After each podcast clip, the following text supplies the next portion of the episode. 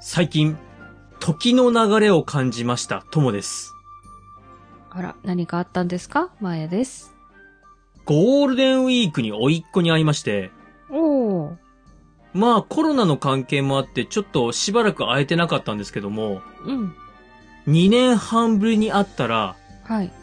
赤ちゃんをやめてました。ああ、まあ、子供の成長は早い。しかも人の子供は本当に早い。早い。ね。もうなんかすごいしっかりした子になってた。う ーあーもうびっくりしちゃって。ん。でも一番可愛い頃じゃないですか赤ちゃんやめて。まあまあまあまあまあ、そうですね。うんうん赤ちゃん卒業して手もかからなくなってきてって頃なんですけども、うん。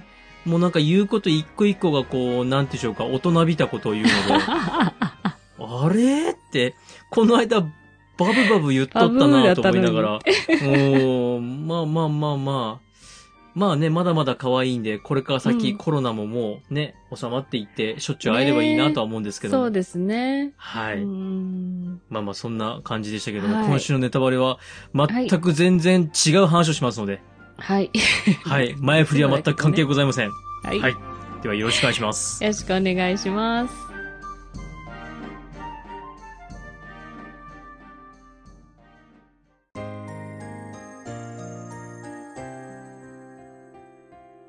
三国だが、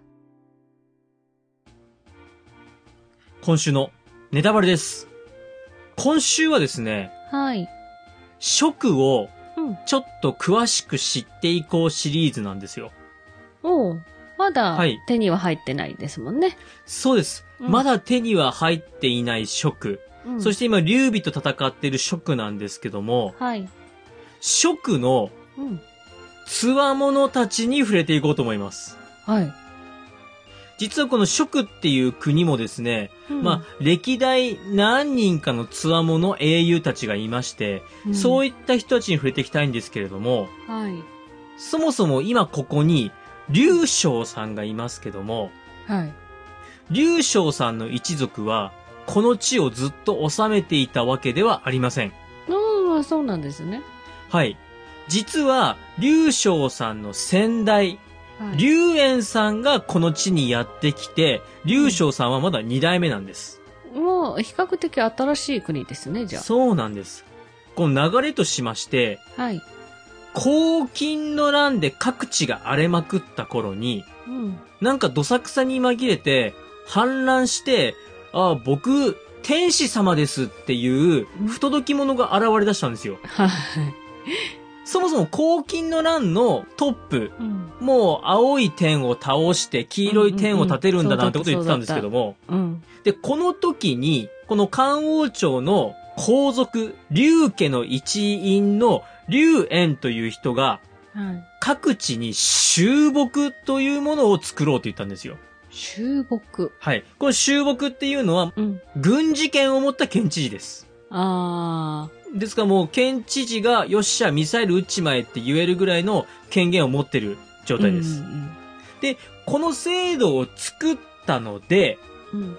じゃあその制度にのっとって、龍炎さんは、職の地に行ってね、とうんいうん。うことで、職の地を守るというか、職の地の収木になったのが龍炎さんなんです。はで、なぜこの龍炎さんが駅州に来たかと言いますと、い。はい。黄金族の残党の馬将という人がうん。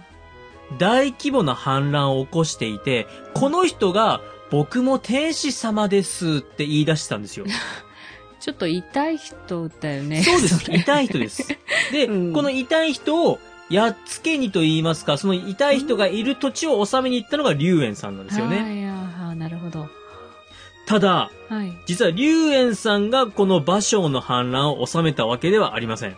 うんこの龍炎さんはですね、東州兵というグループうん。を慶州から連れて行きまして、組織していたんですけども、うん実際に馬将さんを破ったのは、地元の名将、家領さんという人です。はこの家領さんは、数万の馬将の乱に対しまして、あ。千人ほどの兵で戦って、見事勝っています。へえ。この人、すごい名将だったみたいなんですよね。うんうん。ただその家領さんが反乱を収めた後に、龍炎さんがやってきて、で、この龍炎さんとの間でうまくいかなくて、家領さん、なんとですね、龍炎さんに処刑されています。ああうん。ちょっと龍炎さん、なかなか、あの、やり手というか、なんというか、入ってきて地域の豪族を仲間にしまして、うん。、で、異民族とも手を組んで、はい。さらに、あの、今、長老が職を狙ってるってなってるじゃないですか。はそもそも、長老のいる五都米道を、い。うん。職の入り口に置いて、うんお。前ら盾みたいにそこにいなさいってやったのも龍炎さんなんですよ。へえ。で、この、五都米道を、職の入り口に連れてきたことに対して、うん家領さんが反対したんですよね。うーん。あいつらきっと独立するとか、なんか変なこと言い出しますよっていう反対をしたんで、うん、えー、処刑をされています。うーん。オトベイドってあの宗教だったよね。そうですなんかそうですはいんこの、職の英雄一人目、カリさん、あっさり死んでしまったんですけれども、はい。この頃にですね、うん。董卓が、呂布に殺されちゃいます。ああ、その時代か。はい、はい。そうで。す、そうです。で、その後、呂布と、うん。元々の董卓グループが揉めて、呂布が都から離れてみたいなのあったじゃないですか。うん。そうなると、都に残った董卓グループをうん。倒そうとして龍炎さんは、うん馬頭とか関水と手を組んで、はい。皇帝を奪い取ろうとしたんですけども、はその作戦の第一段階というか、うんまあ、全面衝突になる前に、龍炎の息子が殺されて、うんなんかこう失敗に終わってしまってるんですよね。あ。うーん。こういった形で龍炎、そのまあ息子が殺されて、うん。で、まあ失敗に終わって、で、他の息子の劉将が残ってたので、その劉将が後を継いで、あー今に。至ってるわけですよ。じゃあ、そこは兄弟というか、血繋がってるかどうかは知らないけど、一応息子なのね。うん他の息子がいたんですようんうんね。はいはい。で、ここから先ですよ、ここから先。うん。今、実際に劉備が、うん。職を奪おうと戦ってますけども、はい。この時に、職側の人間として戦った名称が、はい五位という人です。ごい。この五位さん、結構これから出てきます。うん。なんか名前聞いたなと思ったんだけど。そうです。はい。実はこの人、劉将さんの親戚なんです。うーん。で、もともと、この職の人ではなくて、うん。龍炎を頼って職に来まして、うん。妹さんが、龍炎の息子と結婚して、だから龍将とはまあ、なんていうのかな、うんうんうんこう義理の兄弟に当たるんですよ。兄弟ね。うん。はい。でも、龍将の兄弟がすぐ死んじゃったので未亡人になってたんですよね。ああ、はい。この人前にちらっとネタバレで触れたんですけども、劉備が入ってきた後に再婚して、呉夫人という人になってます。うーん。はい。劉備最後の奥さんですねう。ん。で、この呉位将軍、めちゃめちゃ強い人でして、うん。じりじりじりじりと破れていく職の中で、はい。まあ、すごく部下たちをまとめて、検討して、三国志演義の中では、義援とか甲冑も打ち破ってるんですよ。おーだから名前聞いたことあるのかなそうですね。うんで、まさに名将。で、へー劉備の元に下った後も、うん。戦場で経験もいっぱいしてますんで、いろんな戦場で戦って、で、諸葛亮孔明が死んだ後もですね、うん。漢中、今、長老がいるあたりですね。うん。このあたり後々職に飲み込まれるんですけども、はい。このあたりを守る将軍として、そこに配置されるほど、まあ、信頼されてた人なんですよ。うーん。ただこの五位さん、ちょっと不思議なところがありまして、はい。五位さんの妹が劉備と結婚してるんで、言ってしまうと親戚なんです。うん。劉備の親戚であり、うん。名だたる戦績があってう、んすごく手柄も立ててる人なのに、うん。実はあんまり三国史上で大きく扱われてないんですよ。えー、そうなんだ。これが、生死の方でも、うん。なんかあんまり大きく扱われてないんですよね。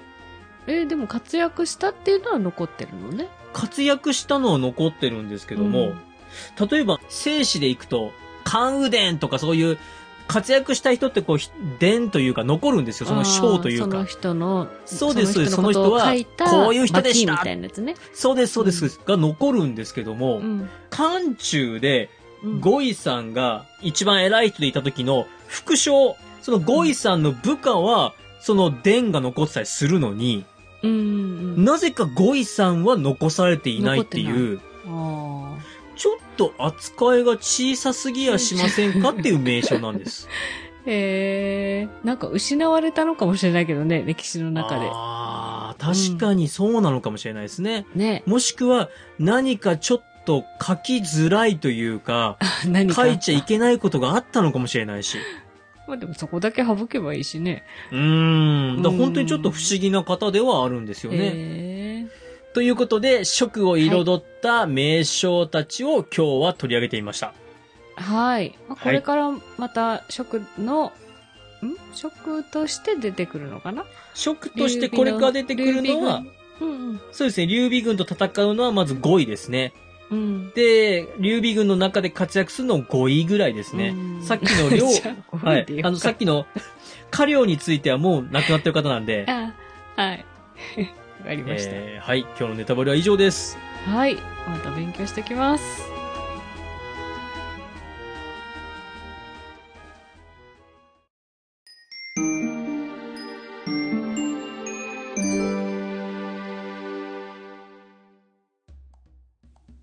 エンディングです。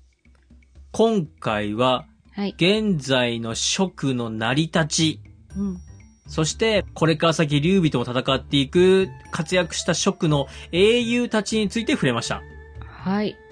どうでしょうかあのね、はい。博多に、博多うん、破食っていう美味しい中華料理屋があるんです。はいはいはいはいはい。それってこれの破食だなっていうのを急に思い出しました。 い、いますかうん、い、今。今。あ以上れです。僕、僕の話聞いてました 聞いてました、聞いてました。はい。え、じゃあ、メールアドレスお願いします。はい。皆さんからのご意見、ご感想をお待ちしております。Gmail です。数字で359。アルファベットで DAGA。三国だが、アットマーク Gmail.com。エピソードの概要欄にお名前だけで送れるメールフォームもございます。Twitter をされている方は DM でも結構です。感想は、ハッシュタグ、三国だが、三国を漢字、だがをひらがなでつけてつぶやいてください。お待ちしております。次回は、はい。落法派、破軍生、草を狩るの3つの章に触れていきます。はい。